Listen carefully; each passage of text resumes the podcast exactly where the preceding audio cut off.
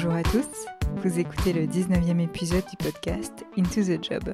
Euh, on est encore en plein confinement à l'heure où j'enregistre cet épisode et je vous propose de continuer à explorer notre rapport au métier, comment ils nous définissent, ce qu'ils viennent dire de notre société et de notre rapport aux autres. Pour ce nouvel épisode, j'ai voulu vous donner le choix et le sujet du jour a donc fait l'objet d'un vote sur le compte Instagram du podcast. Et vous avez clairement montré votre préférence pour un épisode autour des métiers et du genre. C'est un sujet que j'ai gardé dans un coin de ma tête depuis un moment. Et je pense que je le repoussais à chaque fois à cause de l'ampleur de la thématique. On peut parler euh, donc des métiers et du genre, de métiers genrés, de stéréotypes de genre dans la sphère professionnelle, d'héritage et d'éducation en fonction du genre, des discriminations, etc. En fait, euh, il y a énormément de réflexions sur le sujet. Et lorsque vous faites des recherches euh, sur les métiers et le genre, on peut vite tomber dans un tourbillon d'informations, de débats, de données et d'histoires. Ici, tout au long de l'épisode, je vous citerai bien entendu des références qui vous permettront d'approfondir certaines questions plus précises. Et donc justement, pour éviter de partir dans tous les sens, j'ai resserré le sujet des métiers et du genre et j'ai choisi d'essayer de répondre à une question. Pour être tout à fait transparente, je me suis poser un bon moment pour, donc, pour lister toutes les questions que je pouvais aborder, pour ne pas tomber dans des sujets vus et revus, dans des débats déjà abordés dans d'autres podcasts qui sont déjà très bien renseignés, ou dans des sujets dans lesquels moi je me sens moins à l'aise. Trêve de suspense pour aujourd'hui, euh, je vous propose d'explorer dans cet épisode le rapport entre métier genré et prestige. Donc c'est-à-dire comment certains métiers qui sont davantage représentés par un genre, masculin ou féminin, peut implicitement se vouloir plus prestigieux et en fait comment l'orientation genrée est intimement liée à l'orientation par le prestige. Donc on va voir ensemble le lien qu'il existe entre les deux. Je voulais commencer par dresser un rapide décor avec ce chiffre, 17%. 17% c'est le pourcentage de professions qui sont considérées comme mixtes et qui ont été révélées en 2018 par une étude du Centre d'information et documentation jeunesse. Un métier qui est considéré comme mixte, en fait, c'est quand la proportion des hommes se trouve entre 40% et 60% de l'effectif total. Du coup, si on a 17% de métiers mixtes, ça veut dire que les 83% des métiers restants, il y a soit beaucoup plus de femmes ou soit beaucoup plus d'hommes. Après, selon l'ONICEP, il existe quand même plus de secteurs et de métiers avec une forte représentation d'hommes, comme par exemple l'ingénierie, le numérique, le BTP, euh, la recherche et le développement, que l'inverse, c'est-à-dire de secteurs et de métiers qui ont une majorité de femmes, comme l'éducation ou euh, le social. Bien entendu, il y a un fort héritage historique sur les métiers genrés, mais juste volontairement, je ne rentre pas dans le sujet. Aujourd'hui, moi, je propose d'examiner le rapport entre les métiers genrés, donc masculins ou féminins, en tout cas dit masculin ou dit féminin, et la notion de prestige que l'on peut leur accorder. Qu'est-ce qu'on entend par le prestige? Le prestige, ça fait référence à une appréciation sociale ou sociétale, ici qu'on prête à un métier, et ça va reposer sur plusieurs critères, comme par exemple le niveau de salaire, le statut social, le nombre d'années d'études, le pouvoir que ça lui confère, et là ici je fais un clin d'œil au précédent épisode sur l'autorité que j'ai réalisé, ou encore d'autres critères comme l'appartenance à une certaine élite, la valeur économique que ça va apporter, ou encore le caractère sérieux du métier. Donc c'est pas très compliqué de voir que dans nos sociétés, il y a du prestige qui va être accordé à certains métiers, tandis que d'autres vont avoir une image beaucoup moins valorisée. Ça peut même avoir une, influence euh, lorsqu'on s'oriente quand on est euh, plus jeune ou lorsqu'on est en pleine reconversion. Au lycée ou pendant les études, c'est pas rare de s'entendre dire que des voies comme la médecine, le droit ou l'ingénierie sont des très bonnes options. Donc là, bien entendu, je mets des gros guillemets puisque c'est ce qu'on va beaucoup, beaucoup entendre euh, et qui perdure, je pense, encore beaucoup. Et d'ailleurs, quand on repense au lycée, donc il y a les filières généralistes qui sont déjà beaucoup plus valorisées que les filières techniques et même au sein des filières généralistes, on va avoir l'option scientifique qui reste encore beaucoup plus prestigieuse que, par exemple, la filière littéraire. Après, le prestige accordé au métier, ça va évoluer avec le temps, ce qui fait que certaines professions qui ont été peu valorisées à une époque peuvent se retrouver beaucoup plus prestigieuses à une autre époque. Là, par exemple, on peut penser au métier du numérique ou du digital, qui à une époque, c'était vraiment les gens du, digital, ils étaient renfermés dans un bureau placard au sous-sol, ils étaient apparentés à des geeks, ils s'étaient pas pris au sérieux. Aujourd'hui, il suffit de lire ou d'écouter les médias pour se rendre compte qu'être responsable d'un service numérique ou en tout cas d'avoir le mot digital dans son intitulé de poste, ça en impose et c'est beaucoup plus prestigieux qu'avant. En 1981, la psychologue et sociologue Linda Gottfredson a développé la théorie de la carte cognitive des représentations des professions. Donc la carte cognitive des représentations des professions. Qu'est-ce que c'est que cette carte? Qu'est-ce qu'elle permet de voir? En fait, elle permet tout simplement de classer les professions selon deux axes très simples.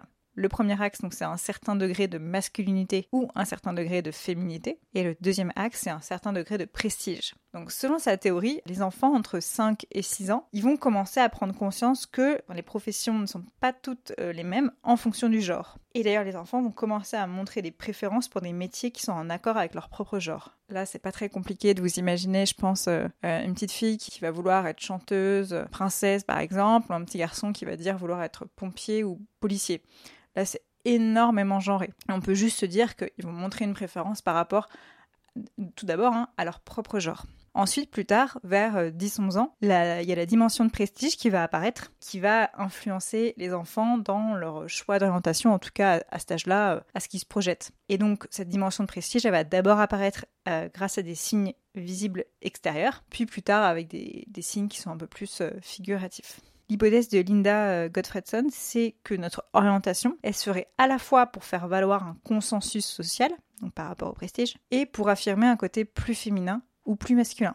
Alors forcément, quand je vous dis ça, on va vite avoir envie de, se poser des questions par rapport à nous, par rapport aux choix qu'on a fait, ou d'ailleurs qu'on n'a pas fait. Je pense qu'il faut avoir beaucoup d'indulgence justement pour ces choix ou non-choix, parce qu'il y a beaucoup de facteurs d'influence qui rentrent en jeu sur les métiers qu'on va favoriser en fonction de notre genre ou en fonction du prestige qu'ils nous renvoient. Il va y avoir notre famille, nos proches, nos camarades, nos enseignants, euh, les médias et la société de façon générale qui sont autant d'éléments qui peuvent euh, influencer nos choix.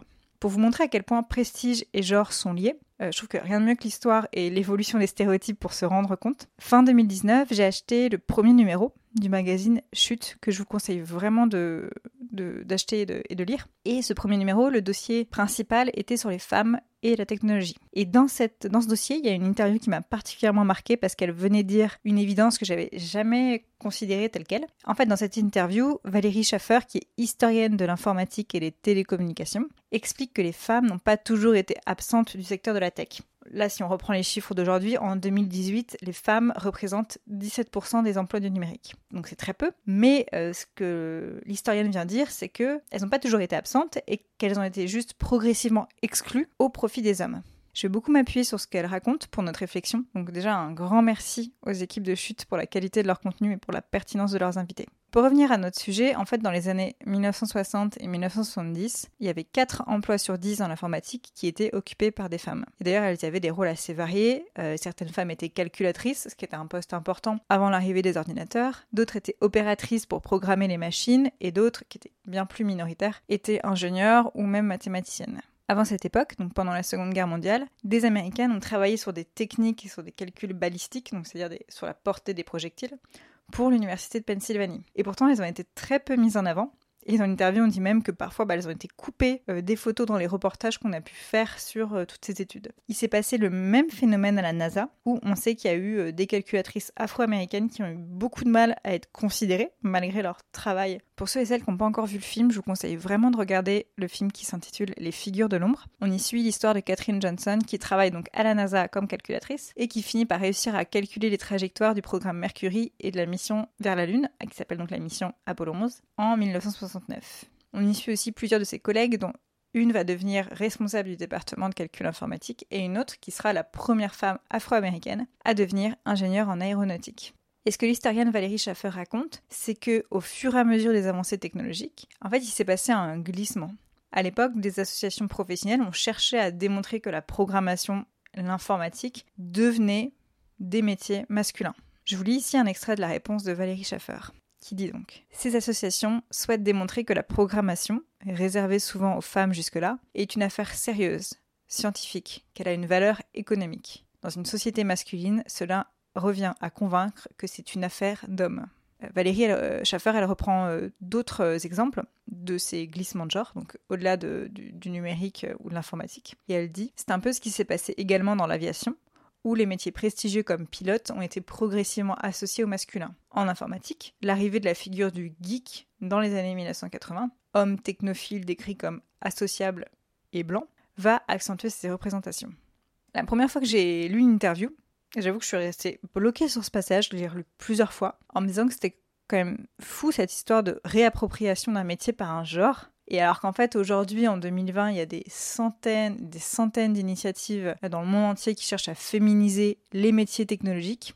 En fait, il se trouve qu'au départ, ils l'étaient. Ils étaient beaucoup plus féminins qu'aujourd'hui. Ou en tout cas, il y avait une beaucoup plus grande mixité. Alors, bien sûr, il y a aussi une question de culture. Et justement, à la fin de l'interview, l'historienne Valérie Schaffer évoque la Malaisie, où beaucoup plus de femmes étudient et se spécialisent dans les métiers du numérique, avec l'argument qui est le suivant, je cite, Ces métiers conviennent bien aux femmes car ils ne sont pas durs physiquement et qu'ils demandent de la patience. Alors même si cette argumentation à base de stéréotypes peut être douteuse, ça montre bien comment un genre peut s'approprier un métier au dépens d'un autre. Alors lorsque j'ai cherché un témoignage concret et actuel d'une personne dont le métier est identifié à un genre, j'ai sondé parmi mes proches, j'ai regardé dans les médias, dans des livres, mais en fait je n'arrivais pas à trouver quelque chose qui me parlait et qui ne tombait pas tout de suite dans des clichés, ce que je voulais absolument éviter. Et puis je me suis souvenue d'une personne que j'avais interrogée lorsque je travaillais en tant que journaliste pour un magazine qui réalisait un dossier sur les femmes et la finance. Donc la finance, c'est un milieu qui est encore très perçu comme masculin, et dans les faits, il l'est encore beaucoup. Euh, du moins dans les postes hiérarchiques. Globalement, le secteur embauche beaucoup de femmes, mais dès qu'on monte un peu dans les hautes fonctions, on les perd. Il y a de moins en moins de femmes. Euh, la finance est aussi, et j'ai envie de dire surtout, elle est encore un milieu très prestigieux. Il existe énormément de formations en finance, un secteur qui recrute beaucoup. Et euh, l'image des banquiers, des financiers, même si elle est quand même ternie, elle est pas totalement dépourvue d'un certain crédit, d'un certain prestige et d'une influence. Et en fait, si on y réfléchit, on y retrouve tous les critères que l'on citait plus haut sur le prestige, donc à savoir le niveau d'études, le niveau de salaire, le statut social, l'apport économique et le côté sérieux. Alors, bien évidemment, je suis obligée de faire euh, une généralisation parce que je ne vais pas commencer à parler du salaire de, la personne qui est à l'accueil de votre banque et qui, bien évidemment, n'est surtout certainement pas euh, le même que celui euh, d'un responsable au sein d'un siège. Et donc pour le dossier euh, sur les femmes et la finance, j'ai eu la chance d'interroger Virginie Lazès, qui est associée gérant chez Rothschild Co. et qui est co-dirigeante de l'équipe parisienne Technology Global Advisory. Je ne sais pas si ça va vous parler, mais en fait, dit autrement, Virginie Lazès, elle est spécialiste des transactions financières qui sont opérées sur des sociétés technologiques. autrement dit, elle est spécialiste des levées de fonds, des fusions et des acquisitions. Elle a toujours évolué dans des secteurs qui sont dits masculins et auprès d'équipes majoritairement constituées d'hommes et elle m'expliquait comment elle avait réussi à se faire sa place euh, dans ce milieu. Il y a 15 ans de ça, Virginie Lazès, elle était à son compte et elle avait du mal à convaincre des entrepreneurs de milieu très traditionnels de la laisser gérer, qu'elle puisse gérer la vente de leur propre entreprise. En fait, elle n'était pas prise au sérieux. Et elle a décidé de se spécialiser et de travailler pour des entrepreneurs du secteur technologique qui avaient des profils beaucoup plus jeunes et plus ouverts, et pour qui, je cite, être une femme ne posait pas de problème.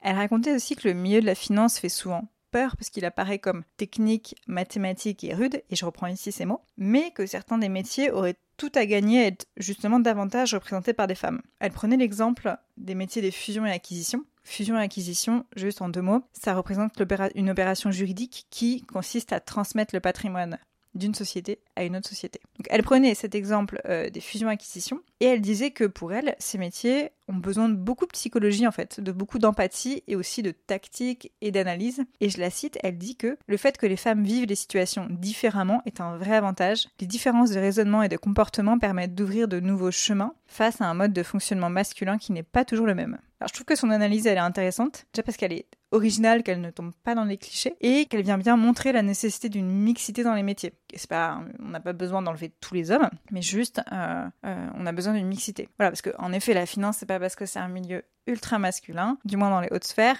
qu'il faut euh, remplacer juste tous les hommes par des femmes. Ça marche pas comme ça. Et que justement, la juste mixité, ou du moins les efforts qu'on peut faire pour s'en approcher, est, il me semble, ce qui est le plus profitable dans tous les sens du terme.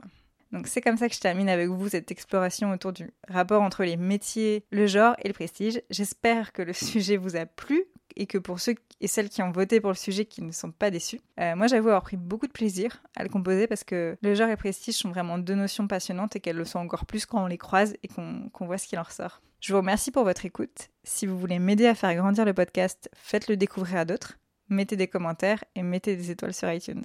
Le prochain épisode sera le dernier de la série spéciale sur nos rapports au métier, en espérant pouvoir rapidement reprendre les interviews. Prenez soin de vous et à très vite.